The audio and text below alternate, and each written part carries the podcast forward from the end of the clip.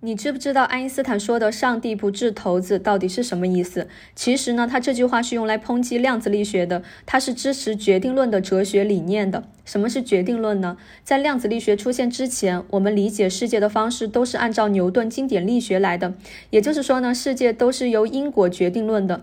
理论上，我们知道一个物体的初始状态，就能预测出它在下一刻的状态是什么。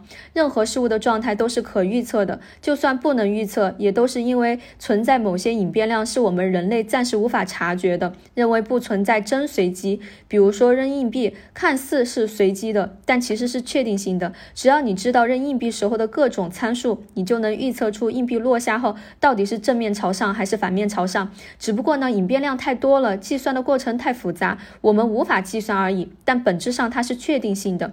但是呢，量子力学完全颠覆了这一套决定论，认为世界是不确定性的，是随机的。世界的运行规则就好像上帝在扔骰子。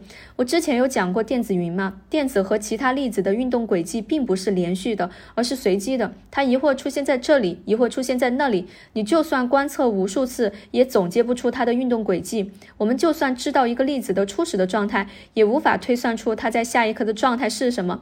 不仅如此呢，我们连量子的初始的状态都无法确定，因为不确定性原理的存在，我们无法同时确定一个粒子的速度和位置，并且呢，我们的观测手段也会影响到观测的结果，甚至到底存不存在实实在在的客观都在被挑战。这一系列的问题呢，都是爱因斯坦接受不了的。爱因斯坦认为，量子力学当中出现的随机现象并不是真随机，上帝并不真的在扔骰子，而是有太多的隐变量、太多的因果关系是我们人类暂时发现不了的而已。